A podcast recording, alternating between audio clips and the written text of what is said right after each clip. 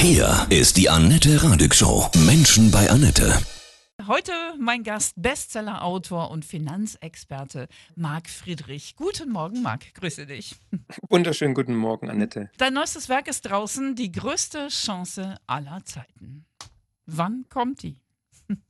Jetzt, ja, durch Corona tatsächlich ausgelöst, weil Krisen sind auch immer Chancen. Schon immer in der Geschichte der Menschheit waren Krisen wichtige Wendepunkte in der Evolution der Menschheit, damit der Mensch sich weiterentwickeln kann. Und der Mensch lernt ja nun mal vor allem durch Scheitern, durch Krisen. Und dahingehend sollten wir das Positive sehen an diesen äh, Krisenpunkten, in denen wir uns gerade befinden und da die Chancen auch ergreifen, die sich jetzt ergeben, weil der Mensch nun mal nur wirklich Reformen initiiert oder einen Wandel äh, implementiert, wenn er gar nicht anders kann. Und Corona ist da das Sprungbrett für uns alle. Viele haben ja auch jetzt im Moment wirklich keine Ahnung, was mache ich mit meinem Geld, wenn ich welches überhabe, wie investiere ich es neu? Was kann man tun? Wo ist, wo siehst du die großen Gewinner, die großen Chancen? Die Chancen sind nicht nur jetzt gesellschaftlich und politisch, sondern tatsächlich auch wirtschaftlich und finanziell. Also wir alle können aus dieser Krise lernen. Wir können alle können auch einen Profit schlagen, indem wir jetzt die Weichen richtig stellen. Und wir sehen ja, dass die Notenbanken mehr Geld wie in allen anderen Krisen zusammen jetzt in die Hand genommen haben und, und drucken, um die Krise abzupuffern. Wir sehen, die Schulden weltweit steigen in immer neue abstruse Höhen.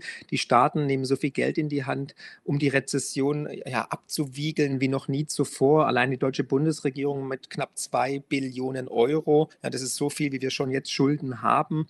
Und da sollte man als eine Art Gegengewicht, Gegenpol in limitierte Werte investieren. Und zwar Werte, die durch die Natur limitiert sind, wie Gold, Silber, Land, Grund und Boden, Diamanten und so weiter. Oder halt durch die Mathematik limitiert sind, wie zum Beispiel der Bitcoin. Kannst du mal kurz sagen, was ein Bitcoin genau ist? Ja, Bitcoin ist ein wirklich limitiertes gut digital, ne? das Mhm. kann man nicht sehen, aber er ist durch die Mathematik, durch einen Algorithmus, durch den Code limitiert. Und man kann diesen Bitcoin sozusagen auch weltweit hin mitnehmen, weil er ist grenzenlos, er ist ähm, ja nicht, er ist unabhängig von den Notenbanken, von der Politik, er ist demokratisch, er kann nicht beeinflusst werden, er kann auch nicht verändert werden. Das heißt, diese Blockchain von Bitcoin kann im Nachhinein nie wieder ja abgeändert werden oder manipuliert werden. Und vor allem ist ganz wichtig, es ist dezentral. Also keine Notenbank, keine Politik kann sagen, so, jetzt machen wir statt 21 Millionen Bitcoin 40 Millionen oder 100 Millionen. Wollen wir irgendwie den verbieten? Es geht nicht, weil ein dezentrales System kann man nicht verbieten. Man muss sich so vorstellen wie digitales Gold.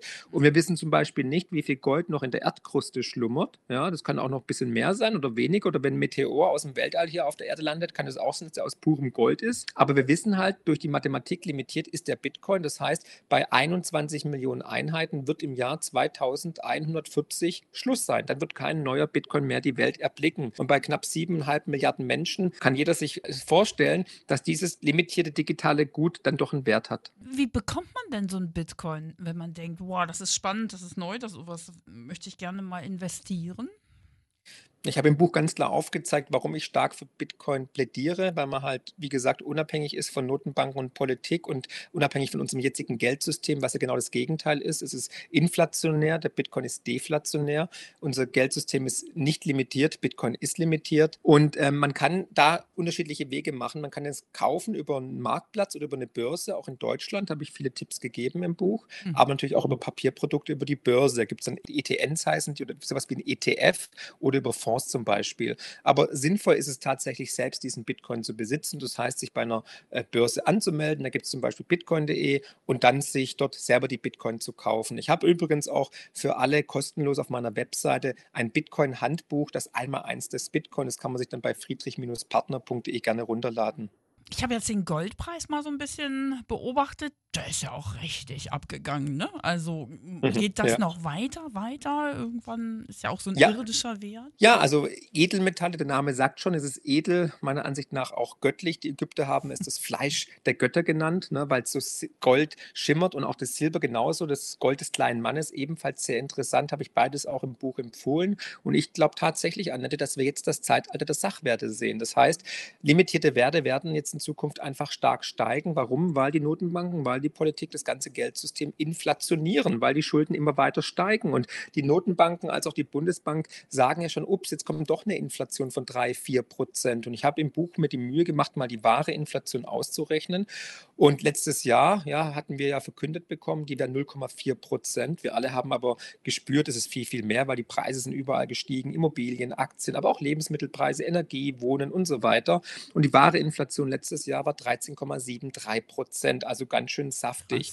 Und dahingehend siehst du auch, dass dann der Goldpreis natürlich jetzt angesprungen ist. Und ich glaube, Gold wird dieses Jahr noch neue Rekordstände erreichen. Das heißt über 2075 Dollar. Bei Silber erwarte ich auch nochmal 10, 20 Prozent Zugewinn. Und im Lauf dieser Dekade werden wir neue Rekordstände erleben. Silber wird dreistellig werden und Gold sehe ich zwischen 5.000 und 10.000 Dollar bis Ende der Dekade. Daran kann man mich gerne messen. Aber es ist ganz klar, alle Notenbanken der Welt haben ja auch Gold im Portfolio und das, obwohl wir seit 1971 kein goldgedecktes Geldsystem mehr haben. Das heißt, anscheinend erwarten die auch stark steigende Preise, Inflation oder sie vertrauen ihrem eigenen Produkt nicht, dem ungedeckten Papiergeldsystem. Und das sollte man erst den Notenbanken nachmachen und auch ein bisschen Gold als eine Art Lebensversicherung für die Kaufkraft, für das Vermögen äh, im Portfolio halten. Wie ist es mit Immobilien? Jetzt verkaufen oder gute Immobilien noch kaufen? Ist da irgendwann der Boom erreicht, also die, die Ziellinie? Mhm.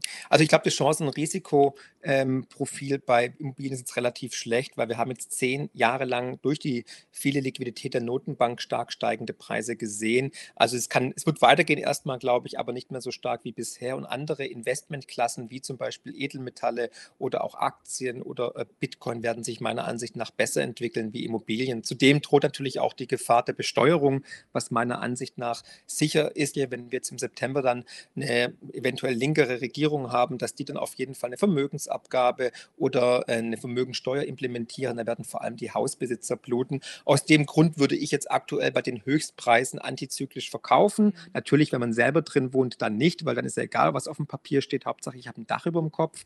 Und wenn man jetzt natürlich irgendwo günstig eine Immobilie abschießen kann, weil irgendwie ja durch Kurzarbeit jemand verkaufen muss oder was auch immer, dann kann man das natürlich auch noch machen. Aber halt immer mit dem Hintergedanken, dass man weiß, eine Immobilie kann man nicht verstecken vor dem Staat, die ist immer im Zugriffsbereich des Staates, sie kann jederzeit besteuert werden. Das haben ja die Griechen als auch die Italiener und Spanier ja nach der Eurokrise zuerst gemacht. Und auch in Deutschland übrigens wurde immer zuerst die Immobilien herangezogen oder die Immobilienbesitzer besteuert, weil, wie gesagt, die Immobilie kann man halt nicht über die Grenze tragen oder verstecken. Was ist mit Aktien? Hast du eben schon angesprochen. In welche Mischung siehst du da wirklich die, die großen Chancen? Also ich würde auch bis zu 20 Prozent in Aktien investieren, obwohl viele Bereiche schon sehr gut gelaufen sind. Aber da muss man halt halt, wie gesagt, auch dann aussuchen. Ich glaube, und das habe ich im Buch auch in einem ganzen Kapitel geschrieben, dass jetzt auch vor allem Rohstoffe als auch so Minen, Wasser, Recycling sehr gut laufen werden in den nächsten Jahren, auch die ganze Tech-Blase outperformen werden. Also ich würde jetzt nicht irgendwie Apple,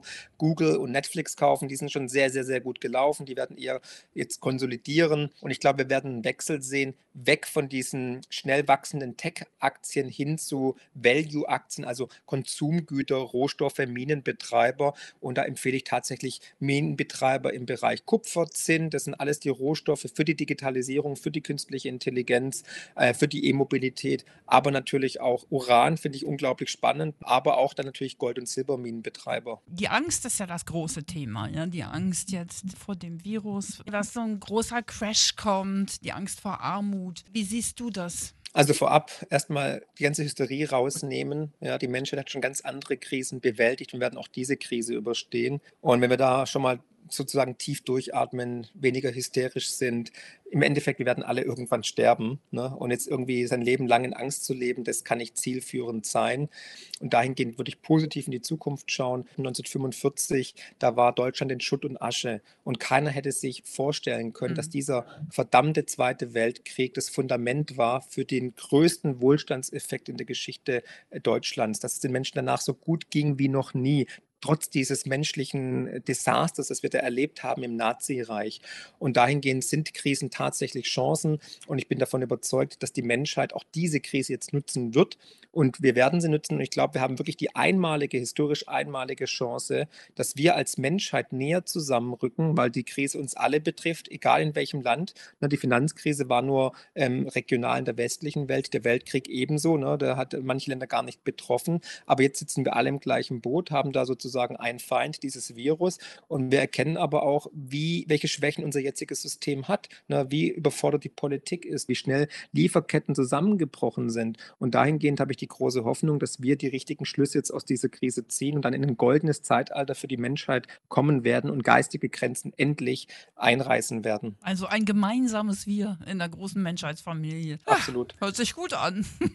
ja, anders, anders können wir diese Krisen nicht nee. mehr lösen. Wir können nicht Mhm. sagen, äh, komm, China macht es alleine und Deutschland macht es alleine. Deutschland, also wir müssen die Hybris abgeben, dass wir alleine die Welt retten können, dass wir jedem Menschen helfen können, dass wir die Umwelt alleine, den Klimawandel stoppen können. Das geht nur, wenn wir alle an einem Strang ziehen. Weil es bringt ja nichts, wenn wir hier alle Atomkraftwerke abschalten und China baut, baut 300 neue Kohlekraftwerke. Ne? Also dahingehend wird die Menschheit, wie gesagt, leider erst dazu genötigt werden müssen, durch die äußeren Umstände tatsächlich einen radikalen Wandel zu initiieren. Und in dieser Zeitenwende sind wir momentan. Und dieser Paradigmenwechsel beginnt genau jetzt. Wir werden auch nie wieder in der alten Welt aufwachen. Es wird eine neue Welt sein und die kann viel, viel besser gestaltet werden, wenn wir möchten.